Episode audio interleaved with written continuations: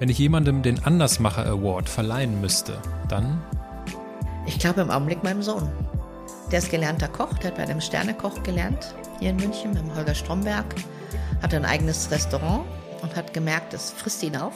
Hm. Er hat kein Leben mehr und hat sich getraut, das zu schließen und was ganz anderes zu machen. Und ich war eine seiner Optionen, wo er, was er machen wollte. Und dann hat er sich darauf eingelassen, hat bei mir die Coach-Ausbildung gemacht. Schwierig genug bei der eigenen Mutter.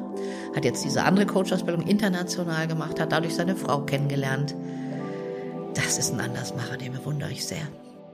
Und weil sich Sabine Askodom in Folge 101 so über ihren Sohn geäußert hat, spreche ich heute mit eben diesem Andersmacher Semha Askodom. Als Koch plaudert Semha aus dem Nähkästchen. Wir sprechen über guten Service in der Sansibar auf Sylt und über schlechten Service in einem Düsseldorfer Restaurant bei mir um die Ecke. Mit dem Coach Semha versuche ich zu klären, was nun besser ist. Unsere Schwächen zu Stärken machen oder unsere Stärken zu stärken.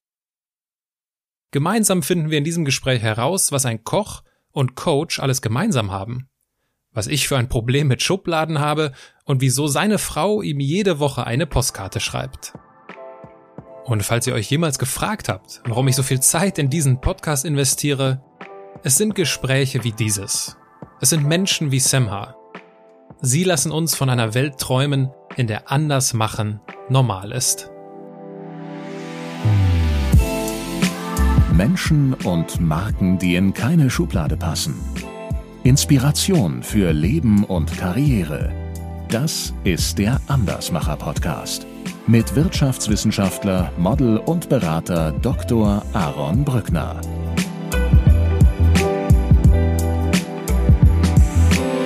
Das hat sie, glaube ich, damit gemeint, dass ich einfach so saftlos, kraftlos dann war und das in dem Moment dann aber auch glaube ich, das erste Mal so zulassen konnte, dass ich mich nicht selbst überredet habe, nee, nee, passt schon alles, morgen wird's besser.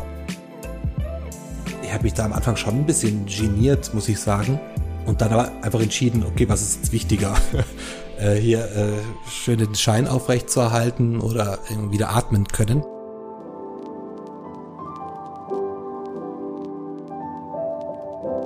Simmer, herzlich willkommen in meinem Podcast. Danke dir, Aaron. Freue mich total, da sein zu dürfen. Äh, wann, wann hast du das letzte Mal ein Kompliment für deine Kochkünste bekommen? Hm, ich glaube, das war Spargelzeit. Also das ist das, was mir als erstes einfällt.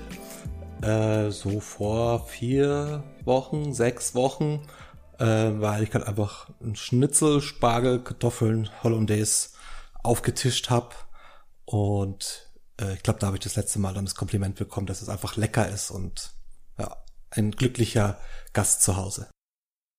Ich könnte mir vorstellen, dass du das aber auch gewohnt bist, oder? Die Komplimente.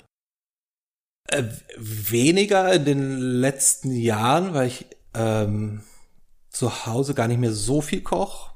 Äh, also okay. ich teile mir das eben mit äh, meiner Frau.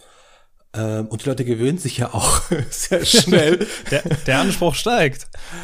ja, das ist, du kennst es ja bestimmt. Das ist so, klar schmeckt es. Also, wenn es nicht schmeckt oder wenn es mal seltsam ist, dann wird, glaube ich, eher was gesagt. Ähm, genau, aber so zwischendurch, klar, äh, mit Essen kann man Leute einfach glücklich machen und da hört man dann schon mal so ein Wow, lecker, danke.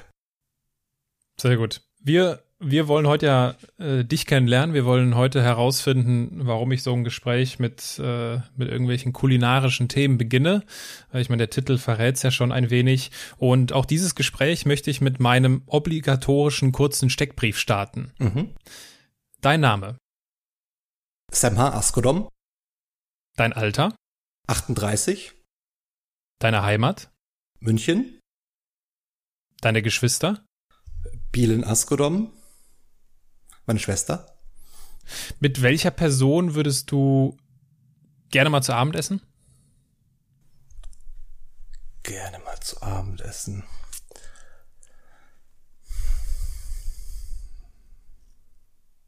Irgendwie seitdem die Bundesliga wieder angefangen hat, kommt mir irgendwie so äh, diese Richtung äh, in, den, in den Sinn weiß nicht genau warum, aber ich könnte mir so vorstellen, irgendwie so ein Abendessen äh, mit Leon Goretzka, zum Beispiel vom FC Bayern München, würde ich mir irgendwie spannend vorstellen.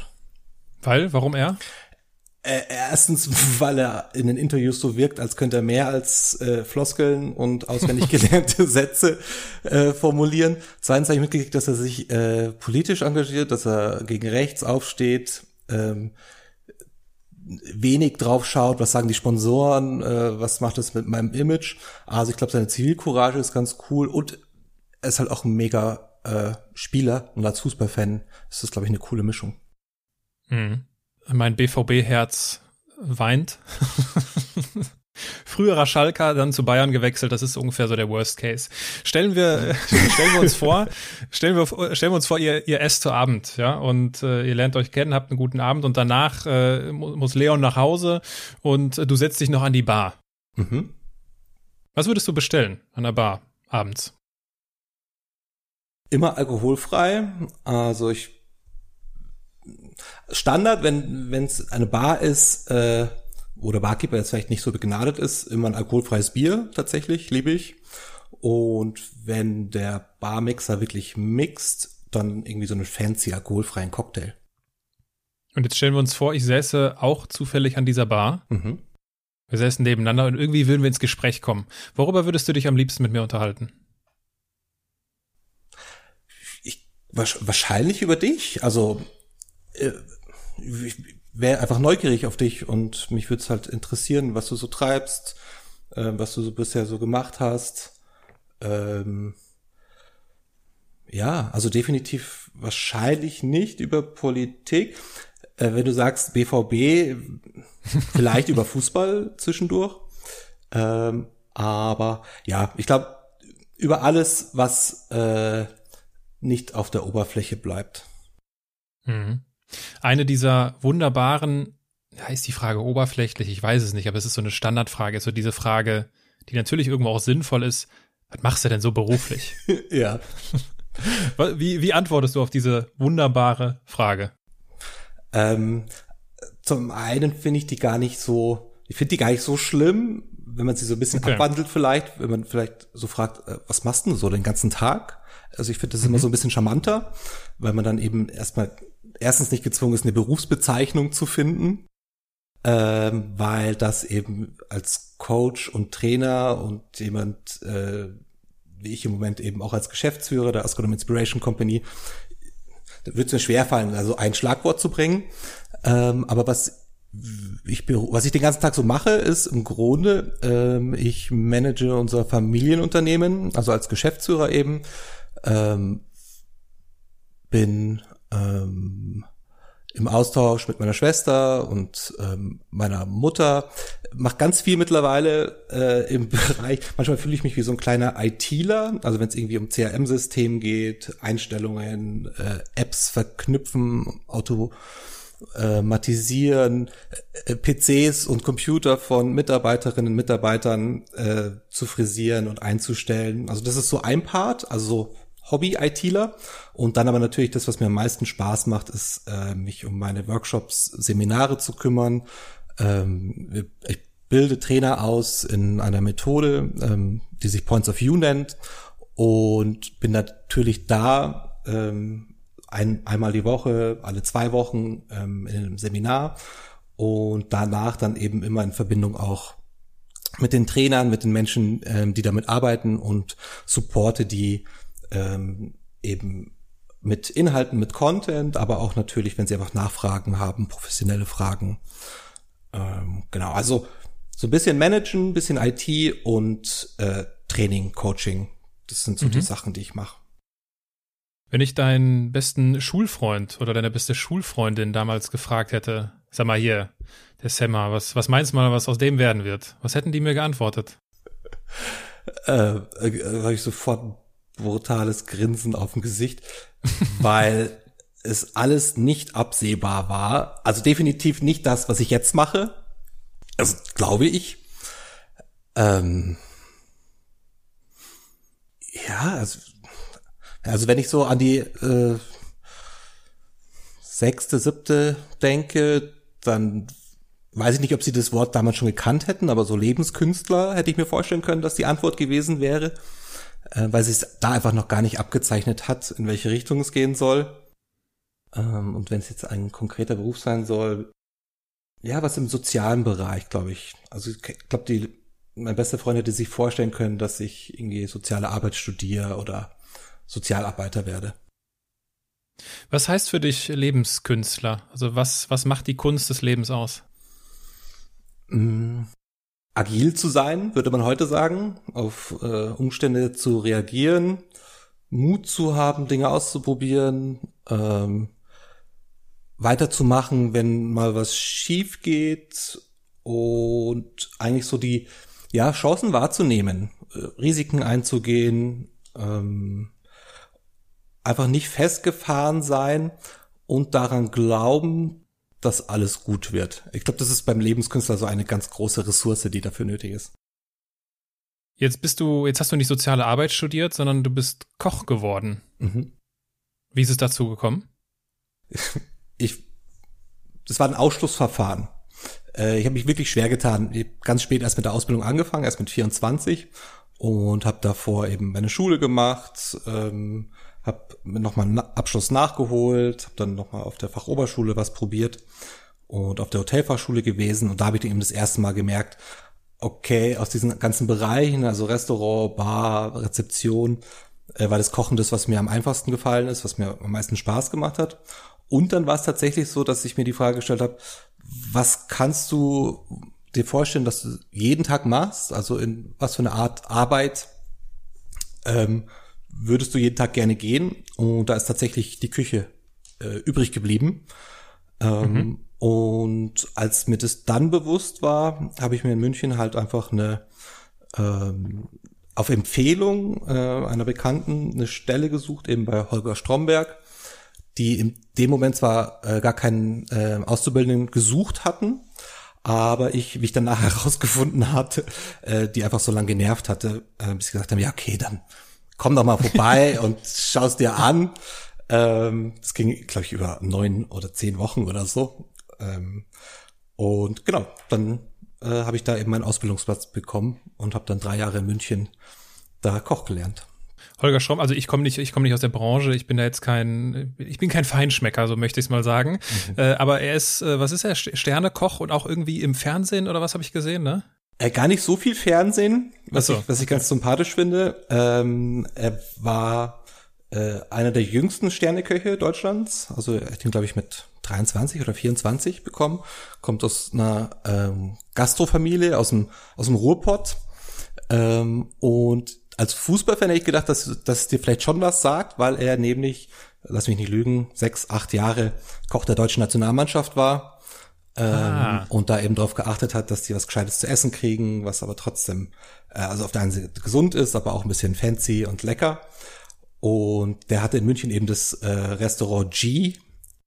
Und genau, nebenbei noch eine Catering-Firma, also es war sehr abwechslungsreich mit ihm. Und er ist wirklich ein, ein cooler Kerl, untypisch für einen Koch, kein Choleriker. Mhm. ähm, also ich hatte im Vergleich zu anderen Auszubildenden in anderen Betrieben, glaube ich, ein ganz gutes Leben da. Stellen wir uns vor, wir würden uns morgen in München treffen, was ja äh, unter den aktuellen Umständen jetzt nicht der Fall gewesen ist. Und du würdest auf die Idee kommen, mich zum, mich zum Essen einzuladen. Du würdest äh, natürlich für mich kochen, ist ja klar. Und äh, was, was würdest du, was würdest du am liebsten kochen? Äh, kommt natürlich darauf an, ob du äh, Fisch, Fleisch isst, ob du. Ich äh, würde alles, alles außer Sushi. Alles außer Sushi, okay. Oh, aber heißt es dann, dass so Frutti di Mare für dich auch ja, nicht so, so verlockend so ist? Meere, Meeresfrüchte ist so die falsche Richtung, ja. Mhm. Also so Gambas und so, das ist noch alles fein. Mhm. Aber alles, was so fischig und glitschig ist. glitschig, gebratener Fisch ist doch nicht glitschig. Digga, also Fisch ist auch fein. Also. Okay. Äh, also kein Oktopus und äh, Ja, ganz genau. Ja. Ganz genau. Ganz schlimm.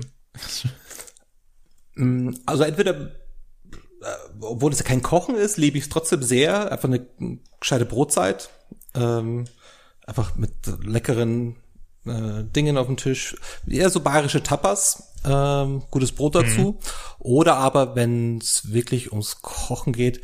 Äh, also ich liebe es tatsächlich, wenn ich Gäste habe, nichts, äh, nichts Verrücktes zu machen, sondern ähm, am besten ein Gericht, was man innerhalb von 20 Minuten, einer halben Stunde ähm, einfach frisch äh, zubereiten kann Und da würde es wahrscheinlich hinauslaufen. Einfach ein bisschen Gemüse in, ähm, in den Wok, äh, bisschen Chili, Knoblauch, Ingwer dazu, ablöschen mit ein paar Soßen und äh, ich glaube dann so Reisbandnudeln dazu. Also eigentlich so ein One-Pot-Gericht, wo man sich zwischendurch noch unterhalten kann, was so ein bisschen spicy ist und trotzdem frisch und einen einfach glücklich macht. Ja. Du hast ja eben schon das äh, Vorurteil angesprochen, Köche sind Choleriker. Äh, das ist so, ne? Das ist so weit verbreitetes äh, Wissen. Ja. Ähm, ein, ein anderes Vorurteil ist, äh, äh, Köche, Köche haben einen guten Geschmack und essen immer nur das Beste. Jetzt äh, glaube ich aber auch, dass es, dass es viele Köche gibt, die natürlich den ganzen Tag über super Essen kochen und am Ende nach Hause kommen, keinen Bock mehr auf Kochen haben und eine Pizza bestellen. Das ist total richtig. Vor allem, äh, wenn der Koch auch noch Single ist. Also ich finde, wenn man zu zweit zu Hause ist, dann kocht sich ja eh leichter und eher auch mal. Aber das ist, glaube ich, so eine Mischung, weil als Koch, du probierst halt den ganzen Tag. Ähm, also du isst gar nicht viel. Wenn du Glück hast, gibt's irgendwie Zeit für so ein Stuff-Meal, ähm, kurz bevor der Abendservice losgeht. Aber ansonsten isst du nicht wirklich viel. Ähm, dann arbeitest du lange Stunden, also kommst dann irgendwie um elf, halb zwölf wahrscheinlich ähm, aus der aus der Arbeit. Und was hat dann offen? Ähm, oder was ist in deiner Nähe? Was ist auf deinem Nachhauseweg? Äh, bei mir war es leider so in der Ausbildung, dass ich äh, ich habe direkt über den McDonald's gewohnt. Oh Gott. Äh, das war zum einen ein bisschen hart, weil das Treppenhaus natürlich immer so ein bisschen gerochen hat. Auf der anderen Seite, weil das halt oft so die schnelle Lösung war. Ähm, sich da einfach schon noch was mitzunehmen, ähm, schnell zu essen und dann irgendwie zu schlafen.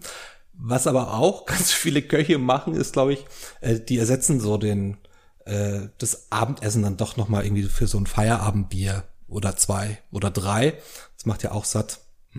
Aber ja, definitiv ist es nicht so, dass jeder Koch nach Hause geht und dann ähm, das, was er das, den Tag über gemacht hat, zu Hause nachkocht. Ist ja auch, ist ja auch eine Art Kunst, ehrlich gesagt, ähm, du bereitest sechs, sieben Stunden vor, um dann in den drei Stunden Abendservice ähm, eben genau das dann fertig zu kochen. Und zu Hause ist halt eher weniger so eine Terrine oder ähm, ja, so fancy Geschichten. Mhm. Ich finde das total faszinierend. Also da ist jemand, der sein, der sein Handwerk liebt, der gerne kocht, der gerne in die Küche geht, Stunden am Tag sich damit beschäftigt auch wahrscheinlich auch Wert darauf legt, dass das gut ist. Und dann kommt er nach Hause und isst McDonald's. Ja, es ist crazy, aber du hast, glaube ich, das Stichwort schon gesagt, es ist ja wirklich ein Handwerk.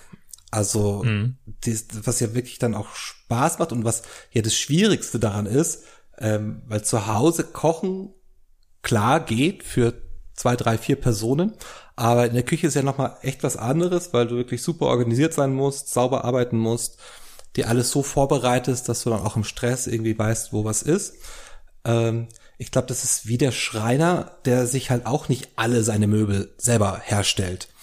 Äh, in der Schreinerausbildung hat, glaube ich, dann der Lehrling auch eher äh, mal vielleicht einen Ikea-Tisch zu Hause, wo er weiß, okay, das ist nicht mal richtiges Holz, ähm, mhm. als sich eben jedes einzelne Stück selber zu basteln. Ich glaube, das kann man ganz gut vergleichen.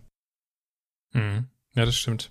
Ich habe, ähm, also ich bin ein großer Fan von der von der Sansibar und äh, auch von von dem vom Inhaber der Sansibar, vom Herrn Seckler. Ist auf Sylt, oder?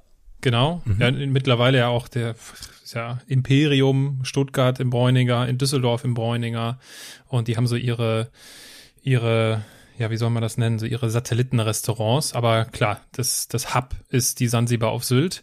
Ähm, und Herr Seckler hat einmal gesagt zum Thema, also er wurde von der Zeit, von der Zeitung Die Zeit gefragt, wie schafft man Glück? Und er hat geantwortet, man muss den, man muss den Menschen Mensch sein lassen und ihm geben, was er will. Den Kindern was schenken oder einen ausgeben. Nie diskutieren, wenn einer sagt, da ist was nicht in Ordnung. Einfach Teller weg und einen neuen hinstellen. Das hat jetzt 40 Jahre lang geklappt. Wie, wie siehst du das mit diesem, also dieses Thema wie mache ich meine Kunden glücklich?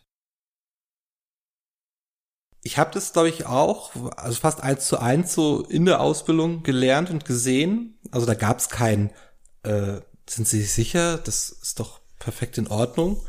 Ähm, da war wirklich der Gastkönig. Ähm, der Service bleibt so lange im ähm, Restaurant, äh, bis die Gäste gehen. Also das war dann auch ab und zu schon mal vier, fünf Uhr morgens. Also das mhm. war dann wirklich auch dieses alles für den Gast. Ähm, es geht nicht darum, äh, wer Recht hat oder wer Unrecht hat. Ich glaube, das ist aber auch in einer bestimmten Preisklasse und in einer bestimmten Kategorie so, so eine Voraussetzung und das kann man auch erwarten.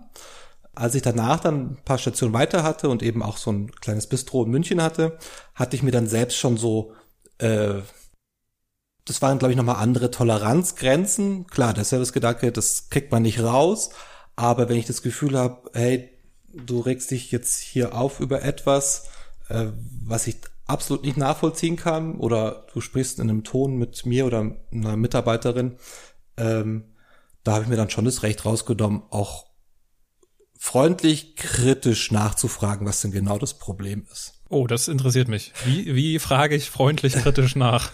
äh, indem du nicht drauf, auf die schlechte Laune drauf einsteigst. Also das war bei uns im Laden wirklich so, dass wenn jemand irgendwie stunk machen wollte oder gemeckert hat, dass sie dann irgendwie immer zu mir geschickt wurden, weil es mir auch Spaß gemacht hat, in dem Moment einfach ruhig zu bleiben und aber auch verstehen zu wollen, was denn genau das Problem jetzt gerade ist. Und in 99 Prozent der Fälle ähm, hat man wirklich dieses Zucken gesehen, diese Überraschung dann meines Gegenübers, als er gemerkt hat, okay, der kackt mich ja gar nicht an. Also der äh, der nimmt mich ernst in dem Moment und der versucht mich nicht abzubügeln. Ähm, das sind ganz oft Menschen, die überall anecken, habe ich das Gefühl. Und die sich natürlich auch nicht über das Essen, den Kaffee oder das Getränk beschweren, sondern die einfach unzufrieden mit sich sind. Und ich glaube, dass das so eine Art Ventil ist. Ähm, so dass da wirklich Menschen runtergekommen sind, auf einmal total calm waren und immer wieder gekommen sind, weil sie das erste Mal so das Gefühl hatten, okay, ich werde so angenommen, wie ich bin. Also da gab es wirklich so ein paar Einzelgänger, ähm, die einfach so grimmlig waren oder einfach wirklich so offensichtlich schlecht gelaunt, aber die haben dann unseren Laden irgendwie geliebt, weil sie da so sein durften. Äh, keiner hat sie übel genommen, dass sie irgendwie vielleicht bei der Bestellung nicht Hallo gesagt haben. Ähm, das war, das war wirklich eine spannende Herausforderung immer. Finde ich, ein, finde ich ein schönes Beispiel, was man mit Kundenfeedback machen kann. Also man, man hat ja unterschiedliche Wahlmöglichkeiten. Man kann halt ne, genauso auf diesem Niveau dann reagieren. Aber das, was du schilderst, klingt total souverän, so darauf einzugehen und äh, ja, den, den, den Gästen in dem Fall das Gefühl zu geben, gehört und gesehen zu werden, wertgeschätzt zu werden, ja schon fast. Ähm, und was das dann geschäftlich ausmacht. Ne? Also ich wundere mich immer, ich bin bei sowas sehr pingelig. Ich, ich achte sehr stark auf Service. Mhm. Deswegen spreche ich gerade auch mit dir darüber, weil mich das fasziniert. Ich achte da sehr drauf. Was ist im Service so wichtig für dich? Also was, was sind so die Parameter? Die, die Haltung. Die Haltung. Mhm. Also, und das, ich, ich schaue jetzt mal, ob mir, mir ein Beispiel einfällt. Das ist einfach so eine, also, ein Beispiel. Es gibt ein Restaurant hier in meiner Nähe, wo ich, äh, als ich nach Düsseldorf gezogen bin, sehr häufig war.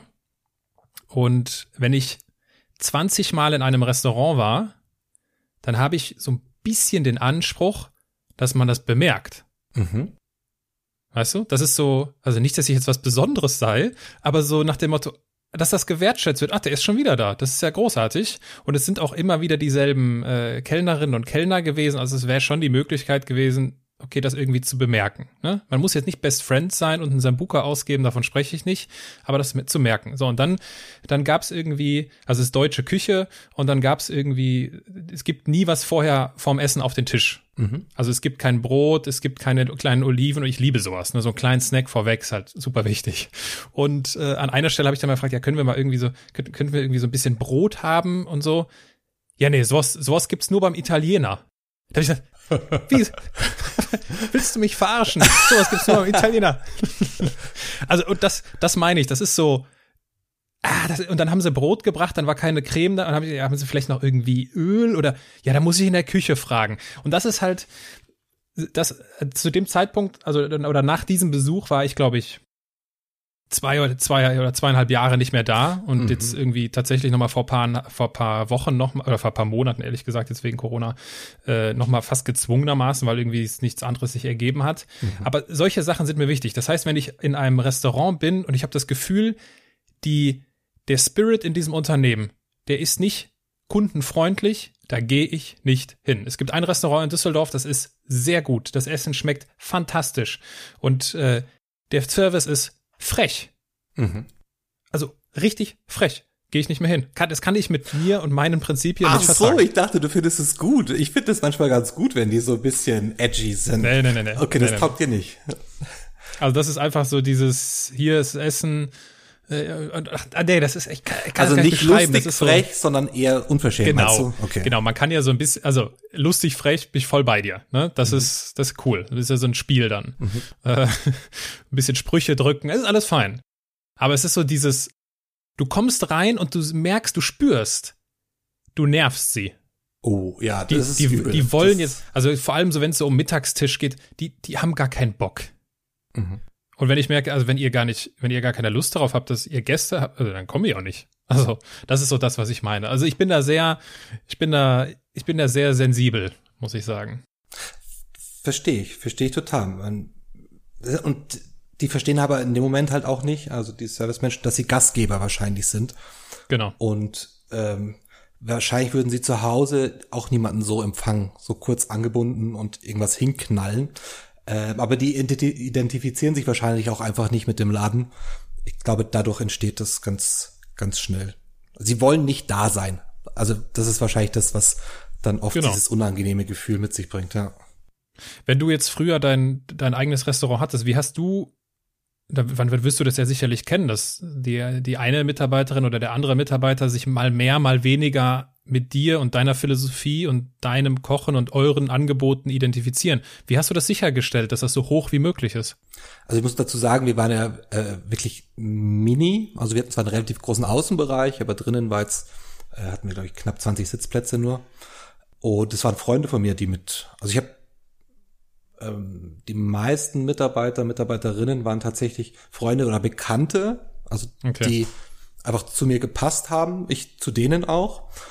Und die ein, zwei, drei, die in der Zeit dann dazugekommen sind, die haben sich einfach auch angefühlt, äh, angezogen gefühlt von dem Spirit, den wir da gelebt haben. Ähm, und deswegen auch automatisch gepasst haben. Also ich war da ganz weit weg. Es gab da also als Greenhorn damals weder äh, Schulungen noch Leitfäden. Ähm, das war eher so ein Agreement, okay, du bist cool und magst Menschen, ich bin cool und mag Menschen. Das hat sich dann so automatisch ergeben. Aber ist das nicht, ist, ist so ein Agreement, so, hey, du magst Menschen, alles klar, das ist die wichtigste Voraussetzung, ist das nicht viel besser, als wenn du jetzt irgendwie eine Wertekarte entwickelt hättest, ich glaub, die alle unterschreiben müssen? ich glaube, ab einer bestimmten Größe äh, ja. ist schwierig, ja. Leute zu finden, ausschließlich mit denen man auch so gerne mal was machen würde. Ähm, und ja, aber ich weiß genau, was du meinst. Also das bringt nichts, irgendwie Werte und äh, gute Ideen äh, überall an die Wände zu hängen und zu sagen, wie toll wir alle miteinander umgehen. Und dann merkt man aber mit, dass der Service irgendwie in der Küche zusammengestaucht wird, weil sie äh, Mayo statt Ketchup äh, für den Gast rausbringen wollen. Mhm. Und das ist ja genau das, was du sagst. Das merkt man ja dann auch. Ähm, und wie sollen eigentlich denn die Mitarbeiter freundlich und herzlich sein, wenn der Chef nicht so ist? Also dann ist es ja, oder die Chefin natürlich, ähm, dann wird's eh schwierig. Das kannst du dann mit keinen Leitfäden hinbiegen. Mhm. Ja, der, der Fisch stinkt immer vom Kopf. Yep. Der, der Spruch ist einfach total wahr. Und um ein anderes, um ein positives Beispiel an dieser Stelle nochmal hervorzuheben, was Service angeht und weswegen ich auch jetzt eben Herbert Seckler angesprochen habe von der Sansibar. Die Sansibar macht in dieser Hinsicht alles richtig. Also, es ist bekannt, dass die gut verdienen, die, äh, die Kellnerinnen und Kellner. Mhm. Die bekommen auf Sylt, was halt ein Riesenproblem ist mittlerweile, die bekommen eine Unterkunft gestellt, äh, damit sie da die, die Saison über äh, wohnen können. Inwiefern die sich jetzt noch daran beteiligen müssen, weiß ich jetzt nicht. Auf jeden Fall bekommen sie die Gelegenheit, äh, finden direkt eine Wohnung, weil das ist ein Riesenproblem, also alles viel zu teuer. Mhm. Äh, und das sind halt, glaube ich, auch seine Immobilien. Und du merkst einfach, wie das ist einfach, die sind, die sind immer freundlich. Mhm. Die sind immer freundlich, die haben immer ein nettes Wort, die, auch wenn es irgendwie mal stressig und laut und ich meine, man kann sich vorstellen, bei so einer Massen, bei so einer, bei so einem Massenphänomen wie Sansibar auf Sylt kommen auch Vollidioten mal vorbei und äh, denen gelingt das, das zu moderieren und zuvorkommt und schnell und also das ist mich, ich, ich finde das faszinierend und deswegen habe ich halt null Verständnis für Restaurants, die, die das nicht haben, weil es geht. Man muss es nur wollen. Ja, das ist wirklich aber halt ein Erfolgsrezept. Also die scheinen ja auch alle an ein, an eine Vision zu glauben. Ähm, kann mir vorstellen, neben der ganzen Freundlichkeit ist da trotzdem eine Menge Disziplin äh, gefordert auch. Ähm, ich erwarte es aber nicht in jedem Restaurant, ehrlich gesagt. Aber ich glaube, als Koch habe ich da auch noch mal eine andere Brille auf. Genauso ist es irgendwie mit äh, mittelmäßigen Essen. Wenn ich jetzt irgendwo hingehe, wo ich äh, weiß nicht, also eher niedrigpreisige Angebote habe, ähm, erwarte ich eben auch nicht, dass es perfekt ist. Also meine Toleranz richtet sich dann schon da immer nach Preis-Leistung. Und mhm. so ist es aber auch bei ähm, Mitarbeitern. Also es gibt Läden, da weiß ich, da sind die Leute einfach so bisschen knurrig. Und ich habe gar nicht das Bedürfnis oder das Gefühl, ich würde das gern ändern wollen. Ähm, mhm. Und dann gibt's aber natürlich Läden, wie du gesagt hast, da zahlst du einfach einen gewissen Preis, die sind oft an schönen Locations. Und wenn dann aber jemand äh, ja inkompetent oder äh, sozial äh, nicht so geschickt ist, dann gehe ich nämlich auch nicht mehr hin. Also da, da das teile ich dann schon mit dir, weil es ja auch keinen Spaß macht. Also mhm. das Essen ist ja nicht das Alleinige, sondern die Stimmung, der Vibe, ähm, man schaut ja auch rum und wenn man dann immer wieder äh, Service-Menschen, Restaurantfachleute oder so sieht, die dann mit einer Fresse rumlaufen, das zieht auch runter dann, ja. Mhm. Aber cool, also ich war noch nie auf Sylt. Äh, Sansibar kann ich auch nur vom Hören sagen. Äh, aber falls ich mal da bin, dann schaue ich dann doch mal vorbei auf ein alkoholfreies Bier vielleicht. ja, also an dieser Stelle von ganzem Herzen Werbung für die Sansibar. Mhm. Das ist. Äh, Aber das wie ist, schön ist es, oder? Wie treu das einen auch äh, werden ja. lässt, weil du es ja dann genauso wertschätzt. Also die schätzen ja. dich wert, du schätzt äh, diesen Service wert und da hat er natürlich recht. Das ist natürlich die beste Kundenbindung. Und du erzählst davon, und ich erzähl, weil du dich ganz freust. Genau. Ja. Ich erzähle gerade davon. In aller Öffentlichkeit erzähle ich gerade davon. Und es gibt jetzt ganz viele Restaurants, die ich auch kenne, von denen erzähle ich gerade nicht. Mhm. Und das ist, ich meine, das ist halt das, das ist das Mächtige. Mhm. Ähm, wir haben ja ganz zu Beginn haben unsere Hörerinnen und Hörer ja Sabine Askodom gehört, mhm. wie sie äh, oder wem sie den Andersmacher Award äh, verliehen hätte. Und äh, ich habe jetzt zwar keinen Award, aber ich habe halt äh, jetzt unser Gespräch, mhm. was äh, vielleicht einen Award so ein wenig ersetzen kann. Und wir wollen, oder ich möchte jetzt versuchen zu verstehen, wie du diese Welt verlassen hast, die Welt der Kochkunst. Mhm. Und dafür mache ich, äh, oder dafür ganz im Sinne eines Kochs, filetiere ich jetzt die Aussagen von deiner Mutter zu Beginn. So, ich habe dir ja eben auch die, diese, diese Passage vorgespielt. Mhm. Und äh, Sabine Askodom hat zum Beispiel gesagt, ähm, das frisst ihn auf. Wie war das? Was, was hat dich, was hat dich aufgefressen? Oder gibt es einen Moment, wo dir, an wen, an den du dich besonders prägnant erinnerst, wo du sagst, ja, das war so ein Moment, wo ich gemerkt habe, es geht nicht mehr? Äh, ja, krass. Ja, da erst die letzten Tage äh, dran gedacht. Also unabhängig jetzt natürlich von dem Podcast. Äh, das war das äh, WM-Finale 2014. Äh, ich Vielleicht kannst du dich erinnern, äh, Deutschland hat zufällig die Weltmeisterschaft in Brasilien gewonnen.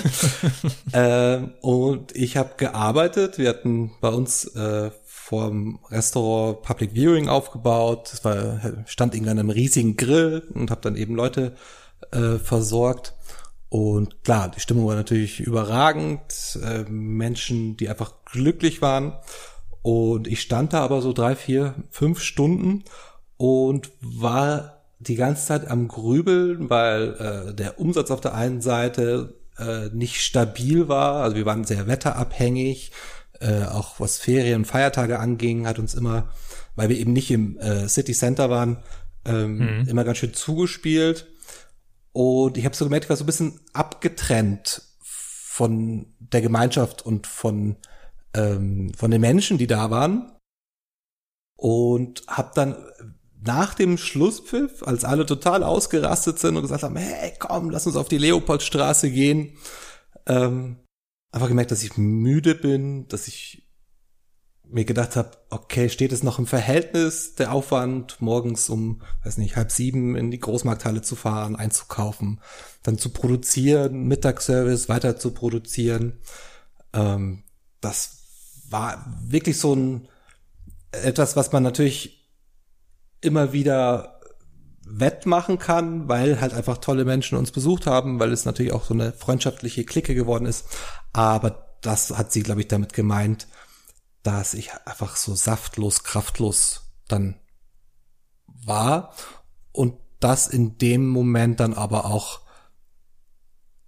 glaube ich, es erstmal so zulassen konnte, dass ich mich nicht selbst überredet habe, nee, nee, passt schon alles, morgen wird's besser, sondern gesagt habe, mhm. ja, okay, wenn es jetzt so lange anhält, dann scheint es irgendwie vorbei zu sein Plus eben der Tatsache, dass äh, mir mittlerweile dann, also es war eine offene Küche, war ein ganz offener Laden, äh, dass es mir mittlerweile dann eigentlich mehr Freude und Spaß gebracht hat, mich einfach mit meinen Gästen zu unterhalten. Äh, das sind einfach gute Gespräche gekommen. Manche Menschen sind einfach tatsächlich auch fast nur für die Gespräche gekommen, haben einen Kaffee getrunken. Ähm, und dieser Part hat mir nach und nach viel mehr Spaß gemacht, als ähm, am herzustehen, zu schnibbeln, zu machen und da auch wieder ein Stück weit isoliert zu sein von der Gemeinschaft. Also ich glaube, das waren so die zwei Punkte, die mich dann so realisiert, äh, wo ich dann realisiert habe, okay, ich glaube, ich sollte aussteigen. Deine Mutter sagt dann im Weiteren, er hat sich dann getraut, es zu schließen, also das, das Restaurant. Ich fand die Wortwahl getraut interessant an der Stelle. Ja, es ist ja, für mich war das vom Gefühl her erstmal ein riesiges Scheitern, natürlich. Also, du startest ja sowas, also insgesamt hat es, glaube ich, gute drei Jahre. Ähm, du startest sowas natürlich mit Idealismus und einer Idee und ähm, wir haben da eben frische Piadine gebacken, haben ähm, dieses italienische Fladenbrot, ich weiß nicht, ob du das kennst. Mhm. Also eben selber gemacht, äh, gute Zutaten, äh, trotzdem die Preise einigermaßen versucht äh, normal zu halten. Und natürlich war dann irgendwann auch die Idee, das soll groß werden, am besten noch eine zweite Filiale. Hm, hm, hm. Und dann aber zu merken, in dem Moment war ich einfach nicht so weit. Es hat irgendwie an Struktur gefehlt, an Ordnung ein bisschen. Ähm, und sich dann einzugestehen, nee, das hat, hat so nicht funktioniert. Ähm, war natürlich ein Grund, warum ich eben nicht beim ersten Anzeichen gesagt habe, ah, okay, Schluss aus, ich mach zu, mhm. sondern ich habe mich da am Anfang schon ein bisschen geniert, muss ich sagen. Und dann aber einfach entschieden, okay, was ist jetzt wichtiger? äh, hier äh, schön den Schein aufrecht zu erhalten oder irgendwie wieder atmen können. Also ich glaube, das hat sie mit getraut gemeint und ähm, hatte eben aber auch das Glück, dass ich da einigermaßen gut rausgekommen bin, was ja in Gastro Gastronomie nicht immer der Fall ist. Also irgendwie auch keine Verbindlichkeiten bei Lieferanten gehabt oder so. Ähm, deswegen war das dann eigentlich so ein smoother Ausstieg. Ja. Was hat dir geholfen, mit diesem Scheitern oder das Scheitern nicht mehr als Scheitern zu sehen? Dass ich meine Schlüsse draus gezogen habe, dass ich das, was ich mir vorgestellt habe und als Alternative eine ganze Zeit lang gesehen habe, auch dann tatsächlich angegangen bin. Also ich habe wirklich so mein Lifestyle ein gutes Stück geändert ähm, wieder mehr auf mich geachtet und wollte ja dann eigentlich auch, äh, darum kam es am Anfang eben auch nochmal, mein Abi nachholen, soziale Arbeit studieren. Und als ich dann eben mit äh, meiner Mutter gesprochen hatte und es darum ging, als ich erzählt habe, was ich eigentlich machen will, wie ich mit Menschen zusammenarbeiten will, ähm, sie dann eben gesagt hat, aber ja, das mache ich doch auch, genau das Gleiche. Ähm, mach doch bei mir eine Coach-Ausbildung, ähm, dann äh, sparst du dir vier, fünf Jahre ähm, die du anders nützen kannst. Und ab dem Zeitpunkt, als ich dann gemerkt habe, okay, ich hänge nicht in der Luft, sondern ich mache jetzt wirklich was Sinnvolles, wo ich wirklich Spaß dran habe, ähm, das hat es dann von dem Scheitern in einen, ah, das ist die schlüssige, äh, das war die eine schlüssige ähm, Folgerung, es zuzumachen, um dann den nächsten Schritt zu gehen. Deine Mutter hat auch gesagt, ich war eine seiner Optionen. Jetzt höre ich raus, dass äh, soziale Arbeit studieren tatsächlich eine Alternative war, ja? Ich war schon angemeldet. Also ich hatte, ja, ich war ja schon in der Schule eingeschrieben, ähm, weil das ja tatsächlich das war, was ich, was ich machen wollte. Und als sie dann aber mit ihrem Angebot kam, ähm, dann aber auch nicht nur eben die Coach-Ausbildung zu machen, sondern auch ins Unternehmen mit einzusteigen, äh, war das dann da dann aber auch wieder so, okay, diese Option ist, ist genial. Und zum Glück habe ich mich dann auch dafür entschieden. Also ich bin mega froh. Das war dann Ende 2014, Anfang 2015, ähm, weil das halt einfach ja alles nochmal geändert hat. Mhm. Äh, du hast gerade schon davon, du hast es selbst gesagt, du hast ja die Co Coach-Ausbildung äh, bei Sabine Askodom gemacht und das hat sie ja auch gesagt. Also die Coach-Ausbildung bei der eigenen Mutter ist ja schwierig genug, hat sie gesagt. Äh, ich stelle mir das ganz schlimm vor. wie, wie war es denn? In, wie, wie war, jetzt kommt die Wahrheit raus. Wie war es denn in Wirklichkeit? Ich bin überrascht, dass sie sagt, schwierig genug, aber ich glaube, da bezieht sie sich immer auf Feedback, was andere uns geben, wenn sie eben genau das sagen, so, oh, das stelle ich mir aber schwierig vor. Ähm, ich glaube, wir beide haben das immer so beschrieben. Also zum einen war ich halt einfach einer von 18, äh, 19 äh, Teilnehmern. Das, da gab es jetzt keine Extras äh, wir sind nicht zusammen äh, nach Bad Göggingen gefahren, wo die Stadt, äh, wo die Ausbildung stattgefunden hat, sondern ich bin da einfach mit meinen äh, mit Auszubildenden ähm, okay. angereist, so dass da schon mal kein extra ähm, keine extra Wurst irgendwie mit drin war. Und dann äh, war es so, ich kann sie super gut und das hat vielleicht damit zu tun, dass ich einfach sie natürlich davor schon oft auf der Bühne gesehen habe ähm, ich kann sie einfach super gut als äh, Lehrerin, Trainerin, äh, Person des öffentlichen Lebens genauso sehen, wie dann in meiner Freizeit als ähm, Mutter.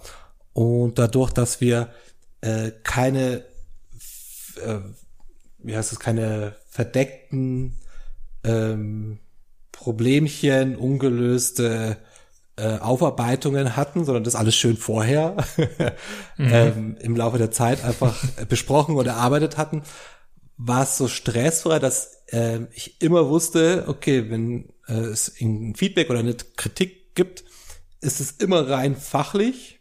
Also ist es nicht so, ah, und du warst schon immer so. Ähm, ja, ja, ja, genau, genau, genau. Und das ist eben jetzt auch in der Zusammenarbeit immer äh, dieser Clou. Also wir mögen uns, das, äh, um es, glaube ich, runterzubrechen, wir mögen uns, äh, wir schätzen uns, wir glauben, glaube ich, voneinander beide, dass wir ähm, in einigen Dingen smart sind. Wir kennen aber auch genauso unsere Schwächen und haben einfach auch kein Aufheben drum gemacht. Also ich glaube, nach dem ersten Ausbildungswochenende war das gar kein Thema mehr.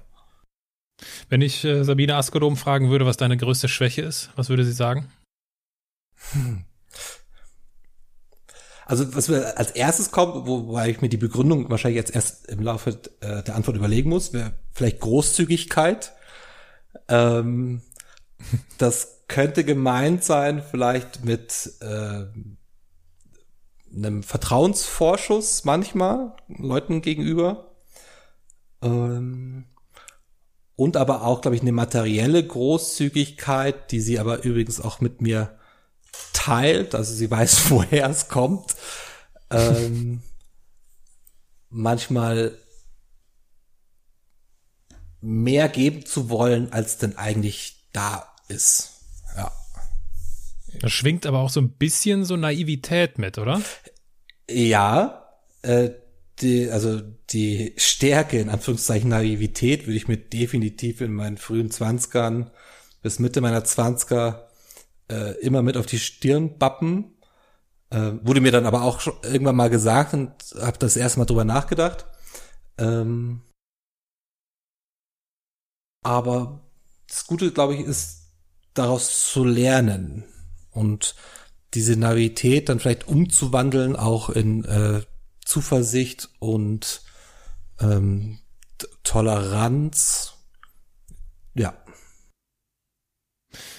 Wenn ich jetzt den, den Coach frage, was macht denn mehr Sinn? Meine, meine Schwächen zu Stärken umwandeln oder meine Stärken stärken?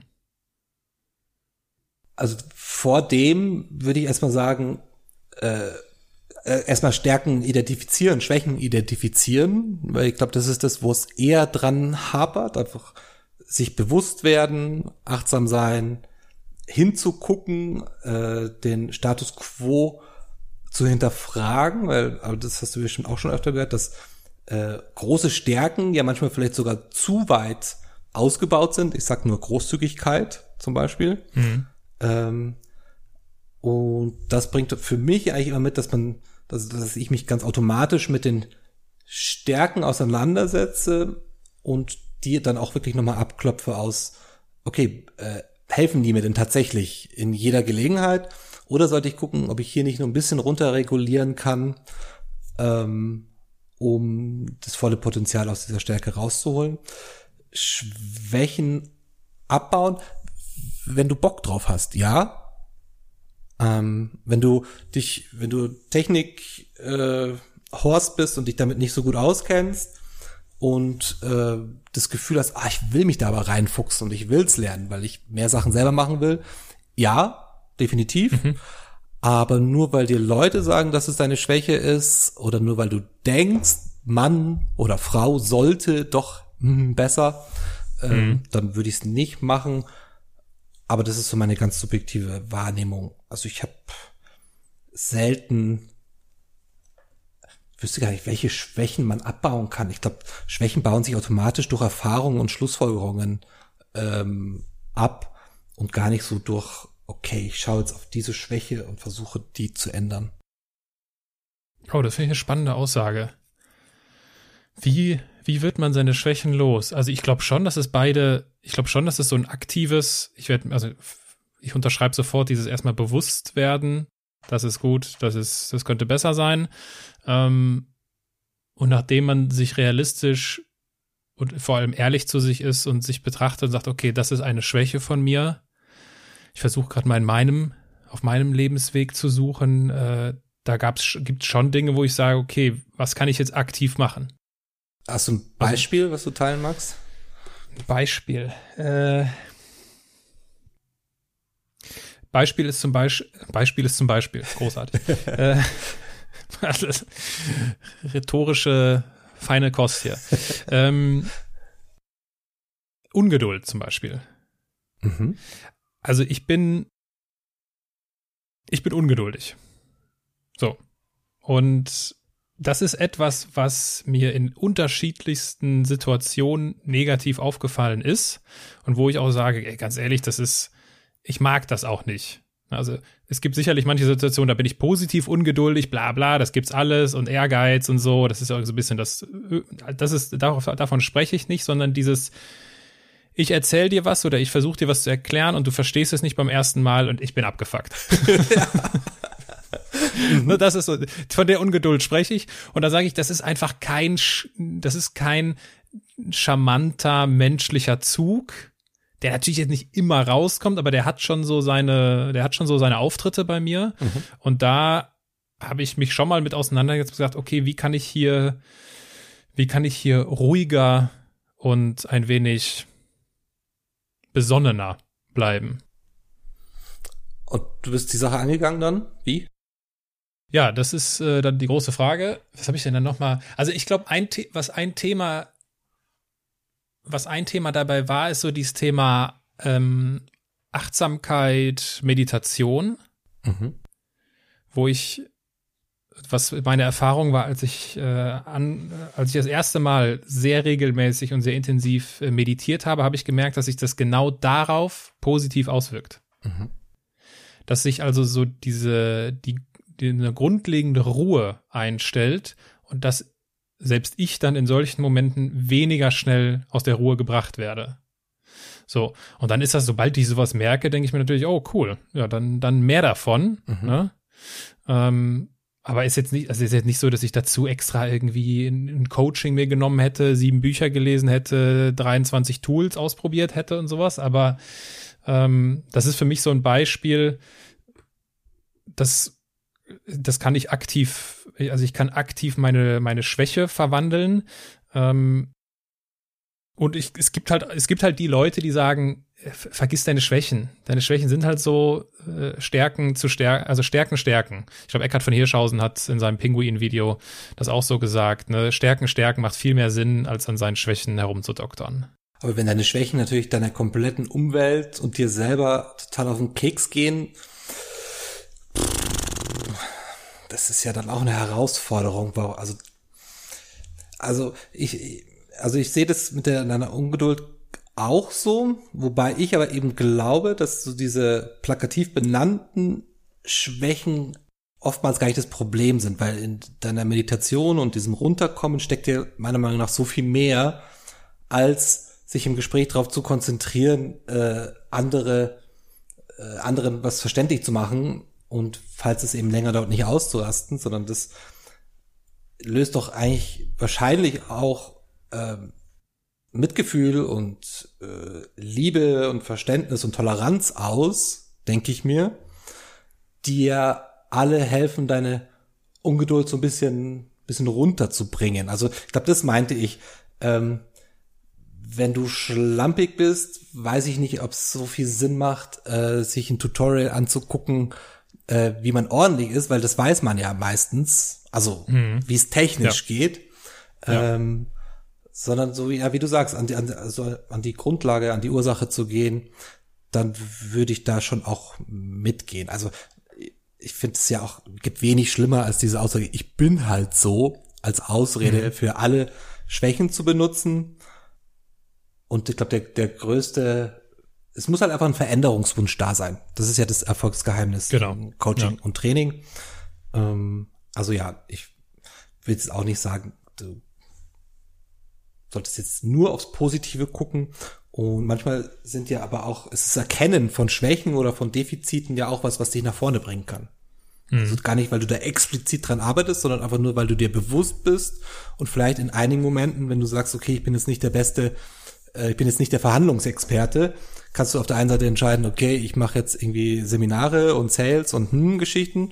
Oder aber du sagst einfach, hey, okay, wenn du einen Mitarbeiter, Geschäftspartner hast, Geschäftspartnerin hast, äh, vielleicht möchtest du das in Zukunft übernehmen. Dann hast mhm. du deine Schwäche natürlich nicht äh, ausgemerzt, aber du leidest vielleicht nicht mehr so drunter und wirst dadurch nicht äh, übervorteilt. So kann man damit auch umgehen. Mhm. Ja, unterschrei äh, unterschreibe ich. Finde ich äh, sehr klug äh, von dir, das herauszustellen. Dieses ging, geht's dabei wirklich um die Ungeduld? Ne? Und das ist, äh, da, da bin ich voll bei dir. Und das bringt mich zu einer eigentlich so der, der zentralen Frage in meinem Gespräch, die ich an dich habe. Was haben denn ein Koch und ein Coach gemeinsam? Improvisieren, also ja doch, improvisieren, reagieren, ähm, annehmen, glaube ich. Also wenn dann eben der Bon reinkommt und äh, von dem Menü ist nicht mehr viel übrig, weil es so viele Änderungen und extra Wünsche gibt und äh, den Salat bitte abwiegen, nur 25 Gramm, äh, eben nicht sofort äh, diese Bestellung und die Person dahinter zu verurteilen, ähm, sondern vielleicht fragen, also vielleicht erstmal fragen, warum brauchst du das? Muss das genau so sein?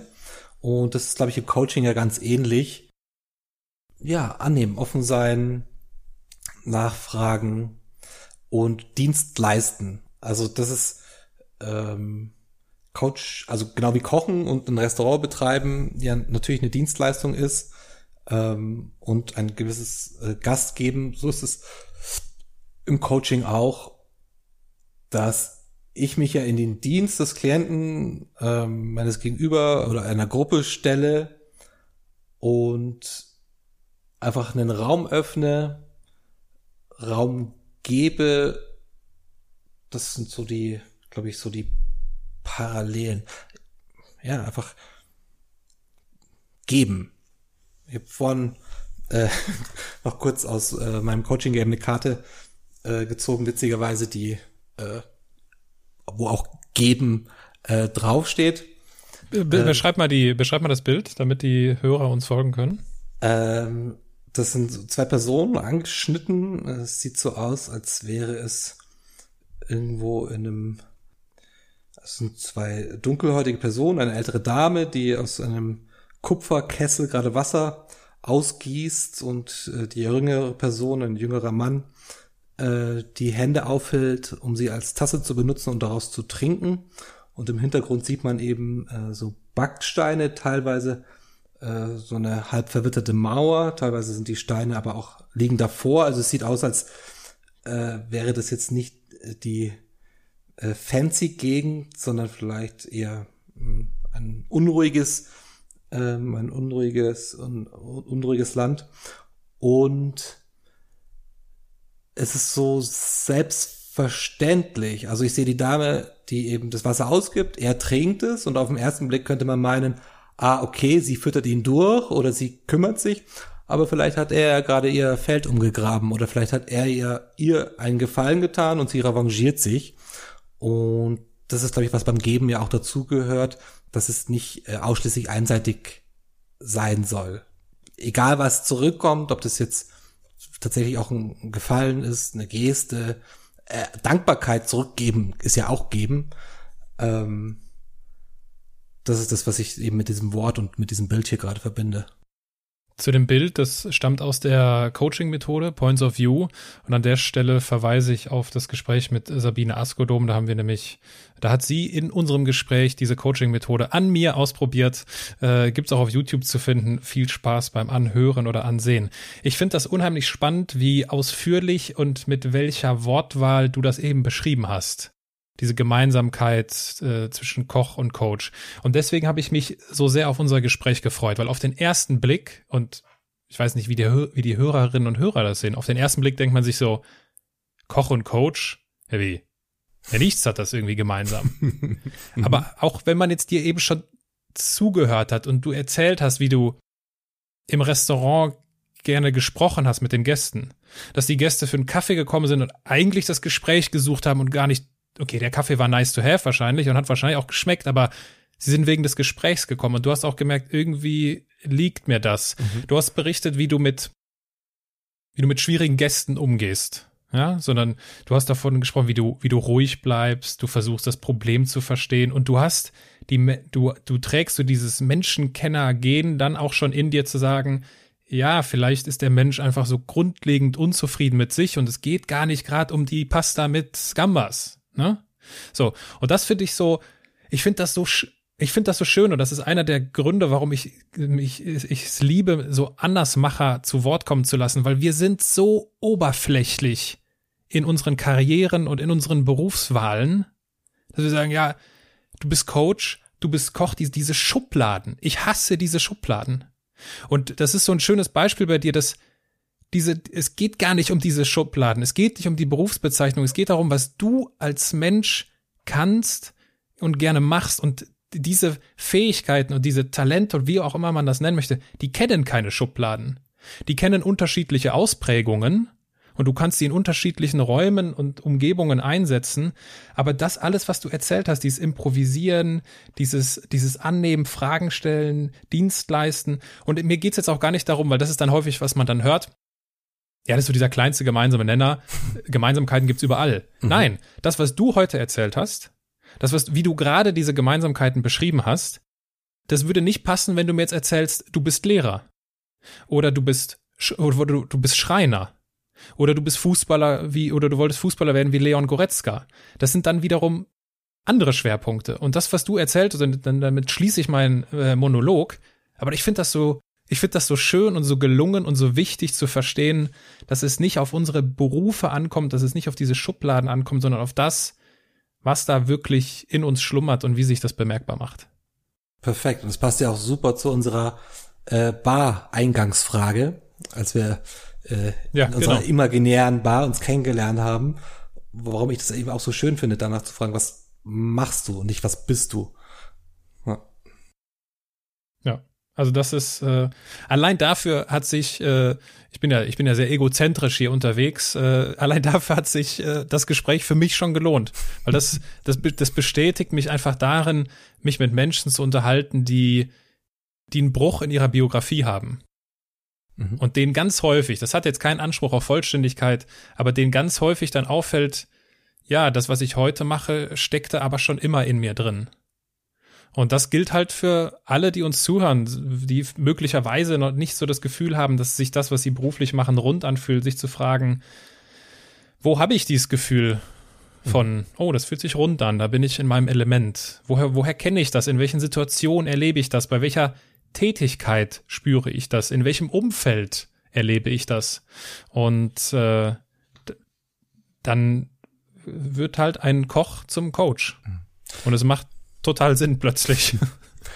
Ich finde, das passt aber auch ganz gut äh, zu dem Thema, also Purpose und was ist dein Why und so ist ja irgendwie auch gerade ein großes Thema, was zum einen super wichtig ist und wie, aber wie alle Mainstream-Themen manchmal auch ein bisschen zu weit aufgeblasen werden und äh, dann auch verkommerziell, also ja, einfach halt äh, der Kommerz draus gemacht wird.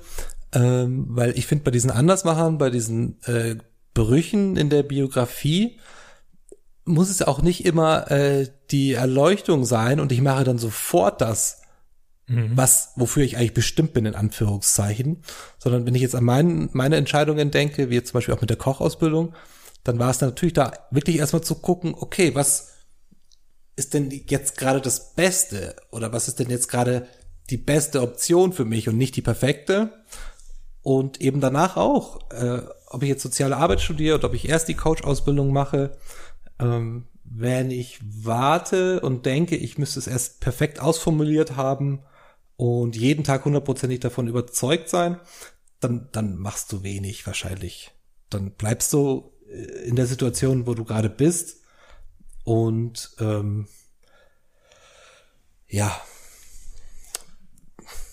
bewegst dich wahrscheinlich dann eben nicht, weil du die Garantie möchtest, dass das Neue jetzt dann aber auch genau das Richtige ist. Wenn ich jetzt dich angucke, und bei dir ist es ja besonders krass, was du alles gemacht hast, sind ja auch so viele verschiedene Sachen, die manchmal auf den ersten Blick gar nicht so viel miteinander zu tun haben. Ähm, das ist doch das einfach ausprobieren, Erfahrungen sammeln und äh, wenn man dann auch wieder zum Lebenskünstler irgendwie zurückkommt, äh, darauf vertrauen, dass sich daraus einfach was mhm. ergibt. Also gar nicht mit der, mit diesem Anspruch, so daraus muss jetzt aber was Tolles werden, sondern einfach mhm. dieses, ich mach das jetzt einfach mal. Ja, super, super wertvoll, super wertvoll. Ich versuche mal, das ist so ein bisschen meine, meine, meine Lebensphilosophie, dieses, weil ich habe viele Dinge in meinem Leben gemacht, weil ich das Gefühl hatte, ich muss das jetzt machen. Also weil ich einfach wusste, dass das sich, also ach, der Podcast ist ein gutes Beispiel. Mein letztes Buch, äh, der CEO deines Lebens, äh, ist ein gutes Beispiel. Ich hatte das, ich hatte das auch im Herzen und ich wusste, dass ich das gerne mache. Und wenn ich etwas gerne mache, dann weiß ich, dann musst du es einfach machen. Mhm. Und es ist halt, und das ist ja auch das Schöne, und das ist auch, deswegen ist das Leben irgendwie auch ein schönes Spiel. Wir können doch heute gar nicht wissen und absehen, was daraus alles kommt. ja, also wie viele, wie, wie, viele Menschen haben wir, wie viele Menschen, wie viele Gelegenheiten haben sich schon ergeben äh, und wir und in dem Moment haben wir gedacht, ja krass, ey, wenn ich das irgendwie vorher gewusst hätte oder Wahnsinn, das ist, damit habe ich ja nie gerechnet mhm. und das ist doch das Schöne. Und ich glaube, dass das, dass diese Momente provoziert werden, wenn wir darauf vertrauen, dass das, was wir gerade machen, gut machen, gerne machen und einfach diese Zuversicht, die, von der du sprichst, haben, sagen, das wird schon. Mhm. Ich glaube, dann kommen mehr von diesen Momenten. Ja, vor allem dieses Jahr kann man ja wirklich sagen, äh, es ist schwer zu planen und vorherzusehen, wie ja. die Dinge sich so entwickeln. Ich wollte übrigens äh, Ende April für sechs Wochen nach Peru mit meiner Frau, weil wir irgendwie so das Gefühl hatten, oh, okay, wir müssen irgendwie ein bisschen ausspannen, äh, wandern gehen, so ein bisschen so den Spirit wieder ein bisschen auffrischen. Äh, offensichtlich hat's ja natürlich äh, nicht geklappt, ja. weil man nicht reisen durfte. Aber kannst du dir vorstellen, dass die Zeit jetzt hier einfach mit diesem auf der einen Seite natürlich übel äh, verminderten Geschäft, aber gleich zu dieser gewonnenen Zeit und ähm, dieser Verlangsamung äh, des alltäglichen Businesslebens, weil eben das Telefon nicht hundertmal klingelt und weil die E-Mails weniger geworden sind, meiner Meinung nach den gleichen Effekt hatten. Also ich glaube, mhm. wir haben jetzt in diesen sechs, acht Wochen so viel über uns gelernt und erkannt und auch schon unsere Schlüsse gezogen. Ähm, das hätte jetzt in Peru nicht so viel besser laufen können, glaube ich mal. und natürlich hätte man dann auch sagen können oder jammern können, oh, warum ausgerechnet, wenn wir einmal seit Jahren keinen Urlaub gemacht, bla bla bla. Ähm, und klar, am Anfang haben wir uns geärgert und waren enttäuscht. Und dann war es aber so, okay, das soll so sein. Ähm, machen wir das Beste draus. Mhm. Was ist denn, wie, ich weiß, ich weiß nicht, ich will ja jetzt nicht zu, zu direkt nachfragen, aber wie, wie kritisch ist die Situation für euch? Ich weiß, dass ihr, dass ihr natürlich auch von, von Präsenzveranstaltungen lebt, nicht zuletzt die Auftritte von, von deiner Mutter natürlich, äh, was mit Sicherheit eingebrochen ist. Ähm, wie, wie, wie kritisch ist die Situation für euch? Das ist so witzig, also so äh, faktisch Desaster, also weil Sabine und ihre Vorträge natürlich unser an, Anführungszeichen bestes Produkt sind. Und mhm. wenn du aber nicht vor äh, Menschen sprechen darfst und Menschen nicht zusammenkommen dürfen und erstmal alles gecancelt wird bis, sagen wir mal, März 2021, dann entzieht dir das erstmal komplett deine Grundlage und daraus müssen und ziehen wir im Moment gerade schon unsere Schlüsse. Was eben heißt, äh, klar, Mitarbeiterinnen, Mitarbeiter in Kurzarbeit, ähm, versuchen wirklich äh, alles, was da ist, noch zusammenzuhalten und ähm, sich einfach anzupassen. Also wir haben ja wunderschöne Büroräume, du hast es ja gesehen, ähm, ja. als du mit Sabine gesprochen hattest, äh, die eben angemietet wurden, um äh, Seminare, Coachings, Workshops ja. mit anzubieten. Nachdem das aber wegfällt, ist es halt einfach ein sehr, sehr teures Büro, würde ich jetzt mal gerade sagen. Äh, weswegen wir eben jetzt Ende Juni auch äh, alle gemeinsam ähm, ins Homeoffice gehen, teilweise Sachen einlagern, ähm, uns von Dingen verabschieden, ähm, falls es im Herbst dann weitergeht mit äh, Präsenzseminaren, einfach umsteigen auf äh, Meet-Locations auch, die wir gut finden. Also das ist schon eigentlich so ein Rundumschlag der notwendig ist, um das weitermachen zu können, was, was wir lieben, was wir, was uns Spaß macht. Ähm, aber auch hier wieder, es fühlt sich einfach richtig an. Also dieses Gezwungensein auszumisten, ähm, sich vielleicht ein Stück weit auch wieder zu verkleinern. Ähm, das ist, aber ich glaube, das ist so ein Familiengehen. Das, du könntest drauf gucken und du denkst, oh Gott, das ist die Katastrophe schlechthin. Scheiße. Mhm. Oder eben wir gucken und sagen, ja, okay, dann lass uns uns annehmen und schauen, dass wir 2021 ähm, einfach praktischer, effizienter an die Sache rangehen. Mhm.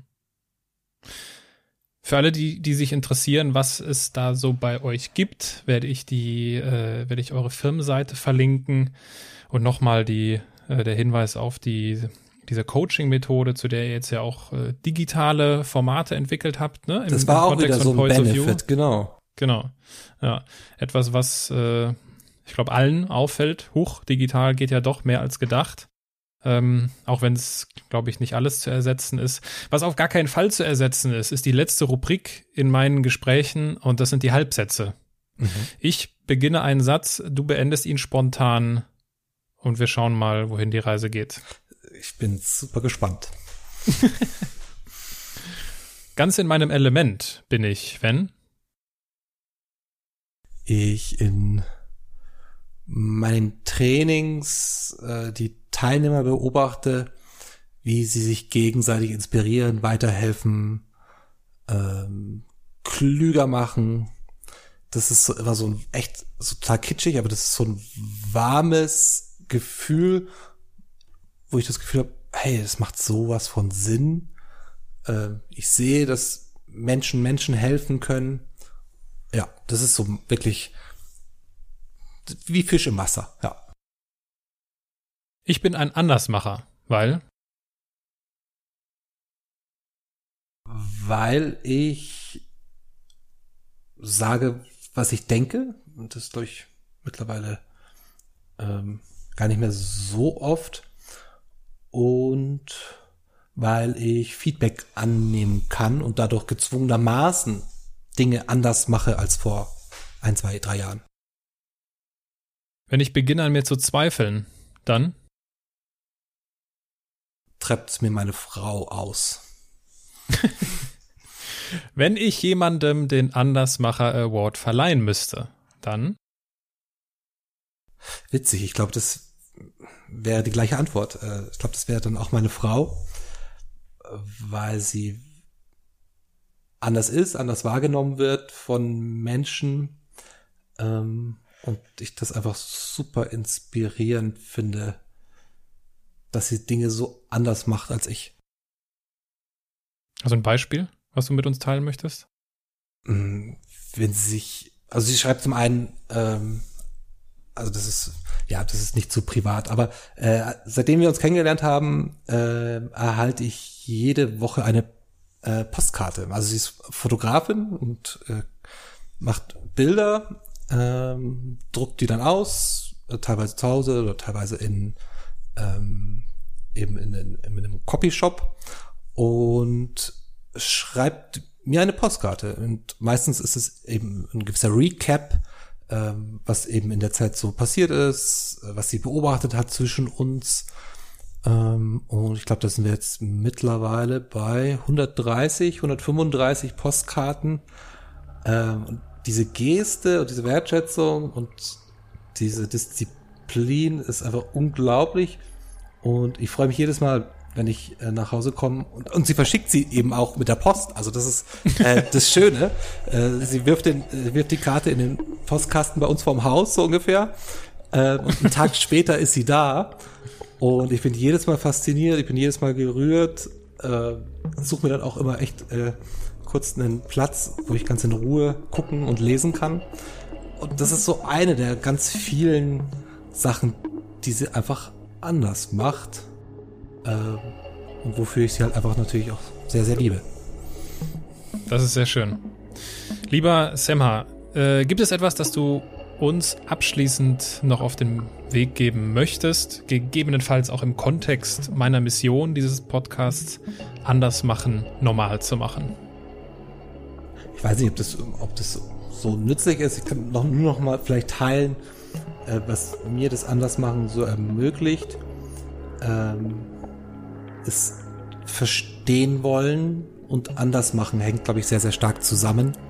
Und eben nicht immer automatisch zu reagieren, sondern vielleicht wirklich vor dem nächsten Move oder vor meiner Reaktion, meiner Antwort wirklich verstehen zu wollen, um was es geht, warum sagt die Person das und das, was sagt mir diese Chance hier, äh, weil das dir erst die Möglichkeit gibt zu entscheiden, möchte ich es jetzt äh, machen, wie es alle machen und was von mir erwartet wird, oder aber äh, traue ich mich vielleicht meinem Gefühl zu folgen und es anders zu machen.